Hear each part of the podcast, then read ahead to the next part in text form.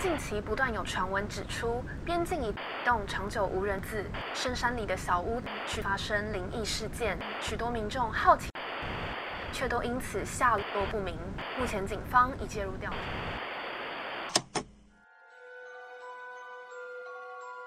欢迎来到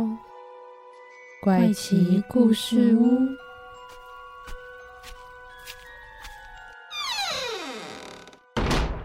欢迎收听，怪奇故事屋，我是 Bamboo，我是 Zoe。之前我们不是有聊到猫咪吗？然后我的同事就有去听听那一集，然后他就一直跟我说：“你一直在骂我们公司的猫。”然后 没有吧？你不是一直说很可爱吗？因为我我一开始有说，我觉得我还是狗派，他边听边回说，隔天要去跟那些猫咪们讲说你都在讲他的坏话，然后叫他们不要跟你说。然后？呢，你同事听这一集的时候，就会传讯息给你说你在讲我的坏话，没有吧？哎，有吗？没有啦，没有没有没有没有。因为你同事现在听这一集，他就传讯息给你说 你现在换讲我的坏话，你听得懂吗？啊啊！我听懂了，我听懂了。不会吧？你每一集都要讲人家的不好，哪有？我只是要跟大家分享这件事，但是我就是要澄清，我没有不爱我们公司的猫咪，好吗？对，而且我今天还被他们抓伤，哎，不是他，其中一只，这是什么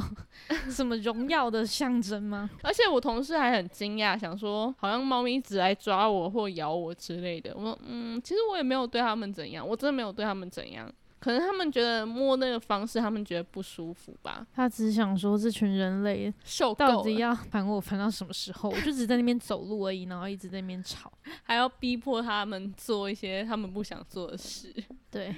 今天要聊的主题呢，跟之前呃某一个日本的案件有关系。那个关系一点是只有日本吗？关系点是日本加火灾的案件。有一次我们聊的是那个，就是日本和服的。啊对白木屋火灾，对白木屋火灾，然后今天呢，我们聊的不是这么久远年代以前的案件，是发生在二零一九年，所以其实算是三年前发生的事件。这一起事件呢，叫做京都动画纵火案，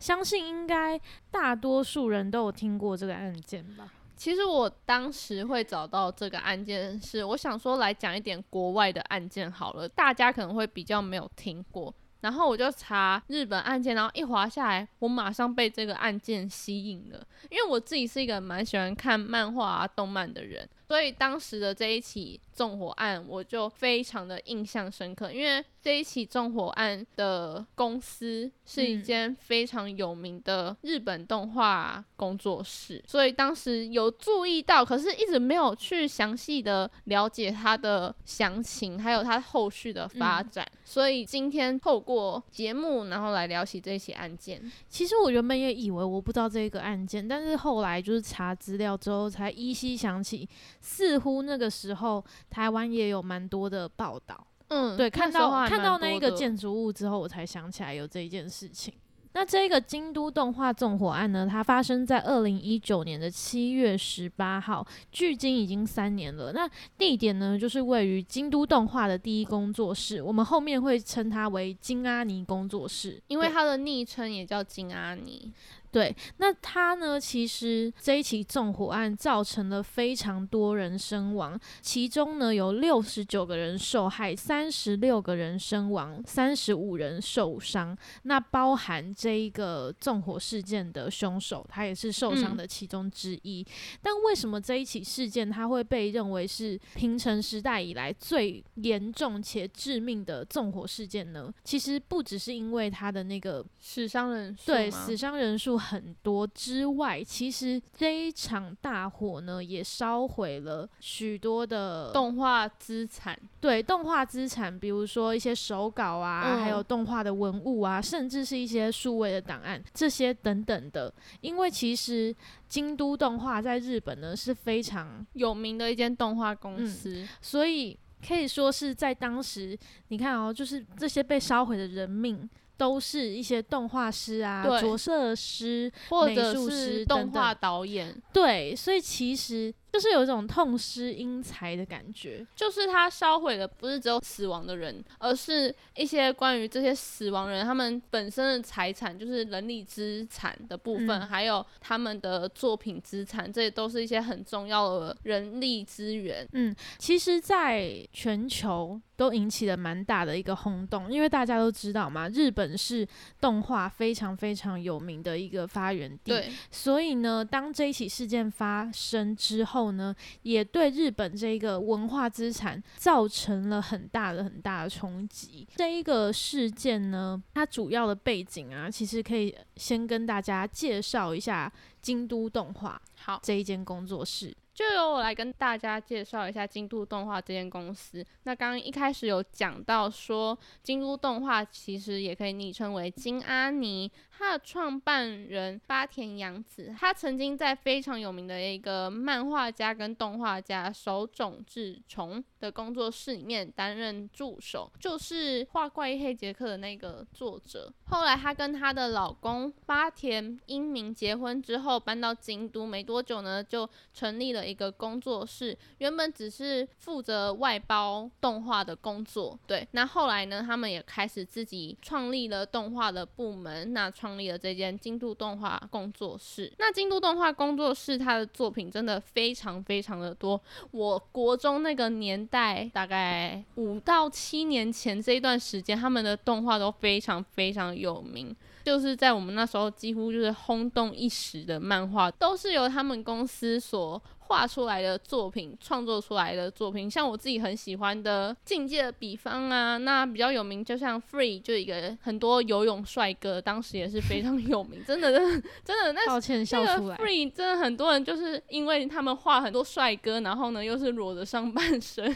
所以当时 Free 超级有名的。在他们发生火灾前，也准备要上映一部动画，叫做《紫罗兰永恒花园》，不知道有你有没有听听过，因为它这个后来真的有上映。对它后来有上映在 Netflix 上面，我是因为 Netflix 才知道这一个动画的。然后我觉得他们的动画都有一个风格，其实你看久之后，你就会知道，哦，这个动画的画风是由这一间公司所画出来的。那这边就是简单跟大家介绍一下金阿尼这个工作室。那金阿尼工作室呢？它在被大火烧毁之后的隔天，其实警方就已经露出了这个凶手的名字。其实通常来说，并不会这么快的，就是露出凶手的名字。但因为真的这件事情太严重了，加上这个凶手呢，他也是受害者之一，嗯，算是受害者伤患之一。对这个凶手呢叫做青叶真司。那这个青叶真司呢，他在当天事发当天的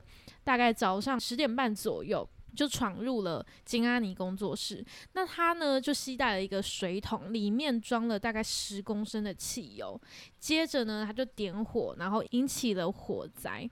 那因为十公升的汽油，大家可以想象有多多吗？就是非常可怕，而且他是直接进去之后，在那个可以让人就是逃生的地方嗯直接纵火，所以让大家是无法往下面逃跑，只能大家都往上。后来呢，其实也有呃目击的民众有听到说，这个青叶真司他在纵火的时候，就是他在点燃这个汽油的时候，曾经说过“去死”之类的话，“去死吧”诅咒之的话之类的话。对，警察在场也有询问说青叶真司为什么要这么做。后来呢，青叶真司有回答说，因为他们盗用了小说，所以他放了火，就是因为他们抄袭，还是因为他们剽窃？对，是抄袭他的作品，还是他只是因为他们可能有抄袭其他人的作品，所以呢他就放火？他没有说，但是呢。现场也有目击者听到青叶真司他在现场，他是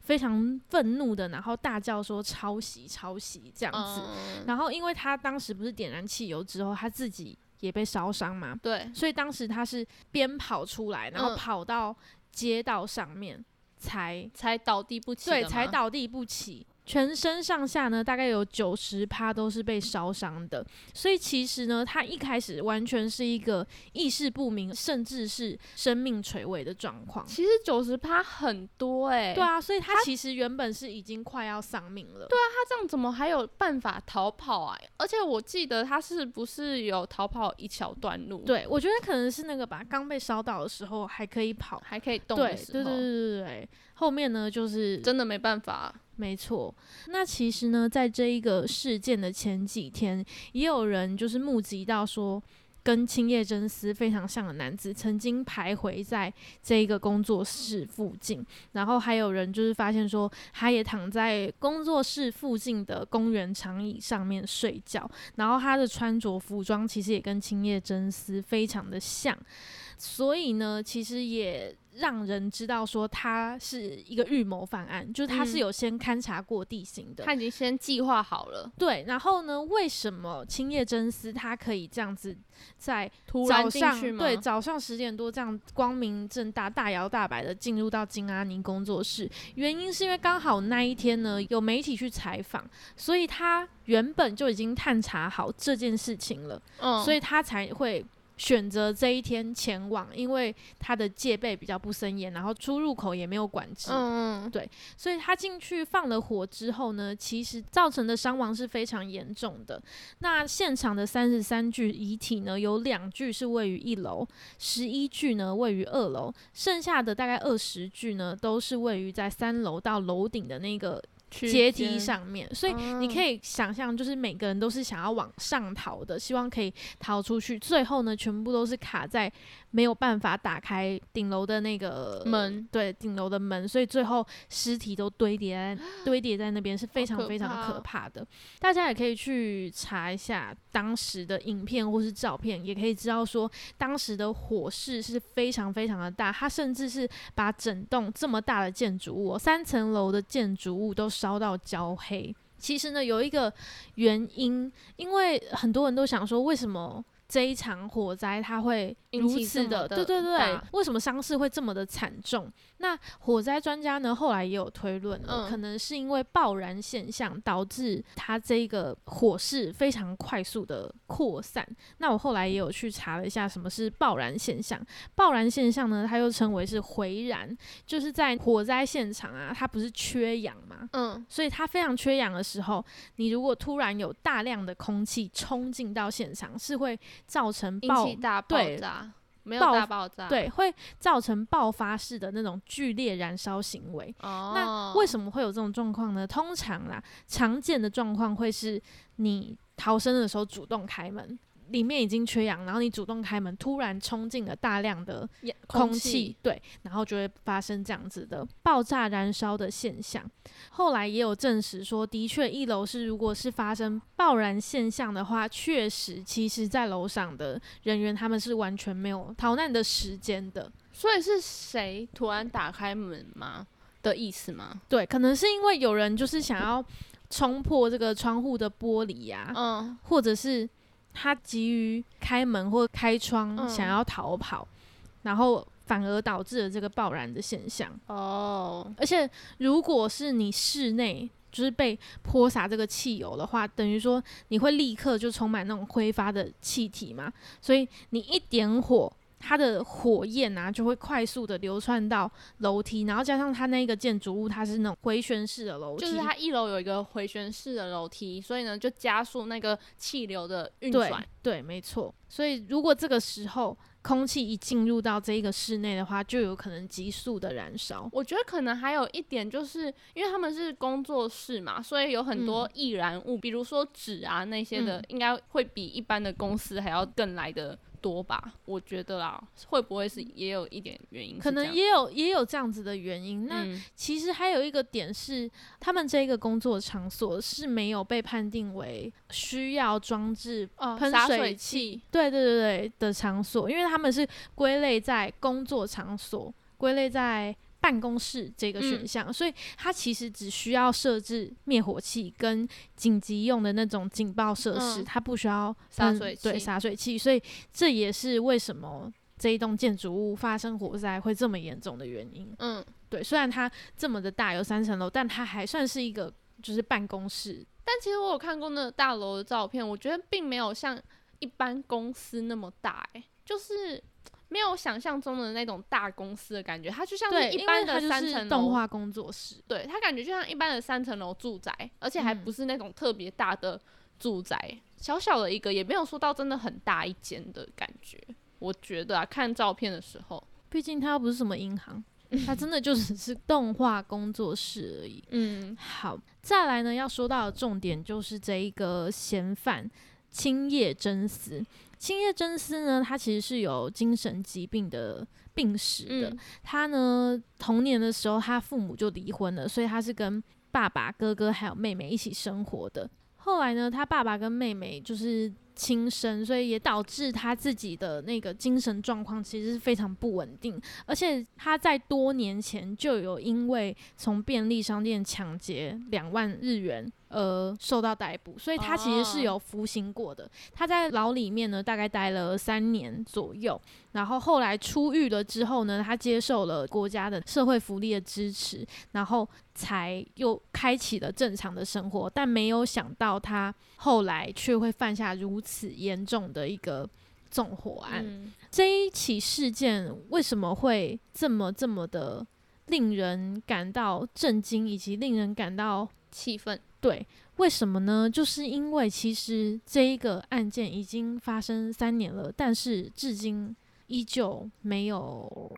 没有一个结论是吗？对，没有一个判决。为什么导致这样的状况呢？其实就是因为这一个青叶真司，他不是有精神疾病嘛，所以他的律师是不断的提出说要对他做精神的鉴定，然后加上他原本不是被烧了，就是就是他。对，就是他的烧伤嘛，所以这个主治医生就是他的主治医生嗯是非常非常尽力的想要把他给治好。那为了对，为了是什么呢？为了就是希望他能够醒过来，然后呢，开口讲话，提供证据，对，可以去被审讯，然后呢，可以至少为他自己辩驳，让大家知道这一件事情的真相，还有他为什么到底为什么蓄意纵火嗯这样子，所以才会花了国家这么多钱，而且当时他的治疗费呢，甚至是有被粗估大概是花了两亿日币。这样子的一个费用，所以花了这么多钱在他身上，结果没想到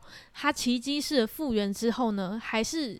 没有办法没有办法解决这个案件。对，那这个案件呢，其实在今年的报道里面也蛮多有被写到最近进行的状况的。最新进度呢，大概就是明年会第一次审判，为什么明年才第一次审判？所以今年还没有。有办法，因为他才刚好，你懂吗？他才刚好，他还没有办法哦，他回答。可能还没办法接受那么长时间的审讯，或者是开对，庭，而且，他的律师也一直要求说要精神鉴定。但也不能怪那律师啊，就是他只是完成自己的职责而已。对，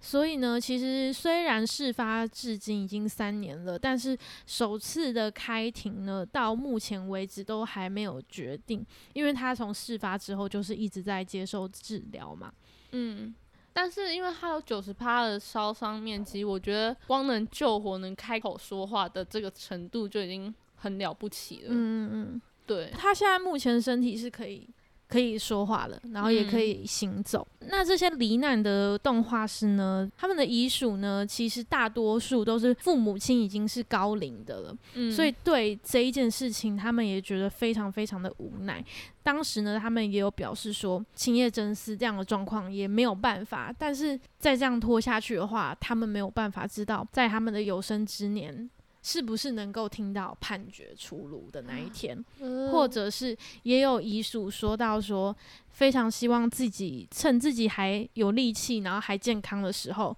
可以亲自到法庭上听这个人到底怎么为他辩解，就是他们要的嗯。其实是一个真相，嗯，对，就是为什么会发生这样的事，到底为什么要纵火？对，夺走了他们家人的性命。对，其实我们在收集资料的时候也有看到，有一些甚至是他的小孩，可能小孩还很小，然后都无法走出那个伤痛，对，可能花了两年才终于嗯走出了这一个、算是他妈妈突然间去世的一个阴影。嗯，所以这个不只是三十三个家庭这样子的事情，另外呢，它又烧毁了就是日本非常非常重要的文化文化资资产，所以才会导致这么多人会一直关注而且重视这一个案件。我在查京都动画的那个资料的时候，还有一个主要制作人员，一滑下来一排，几乎都写以沫以沫，看了就觉得很哀伤，诶，就是那个心情很沉重，诶。嗯，这么多个为国家或者是为这个工作或为这个动画出心力的人，嗯很多优秀的人才就因为这场火灾对，就这样去世，而且很多还很年轻诶，我那时候大概瞄了最年轻的好像有最年轻的好像二十岁。好像二十二还是十九岁嗯，我我有点忘，搞不好未来还有很长的路可以走，对他们可能大有大好的前途。那另外呢，也想要补充一下，就是这个京都动画的社长呢，八田英明，他在事后呢，其实也有跟媒体记者跟警方说到，其实他们常常会收到一些对，比如说对作品的批评啊，或是对员工的死亡威胁，但是呢，每一次都是报警处理，或是找律师处理就。OK，就是他们商讨一些对策就会嗯。解决的，然后也没有人说哦，真的会来纵火啊，或者是这个信件邮件里面也没有任何一个是指责说他们抄袭，嗯，对，只是单纯可能看不惯他们的人，对对对，或是不喜欢这个作品的人，嗯。他并没有接受到抄袭，也就是青叶真是在那个现场大喊嗯说有人抄袭他的小说这件事情嗯。是完全没有的，所以他们也其实无法办案吧，就是嗯。之前完全都没有这样子的一个事情，那为什么这个青叶真司会突然间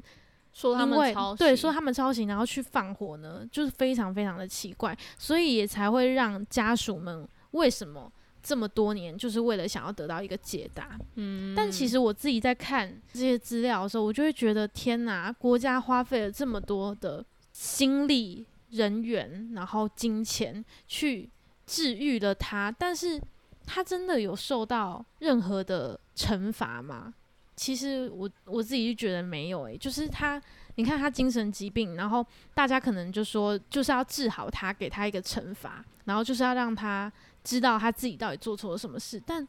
我觉得他不会知道诶、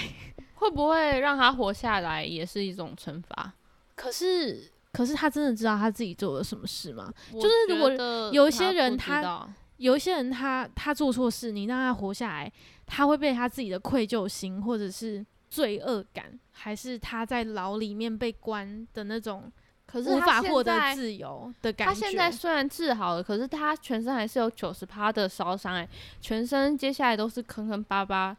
的痕迹，烧伤痕迹，所以他整个全身其实在外观上都算是已经有点惨不忍睹的状况。就算他还可以正常生活，嗯嗯，可是我是觉得他已经害死了那么多条人命，他接下来审判，就算他有精神疾病，应该也是在牢里关一阵子，也算是一种惩罚。但是我只希望赶快惩罚他啦。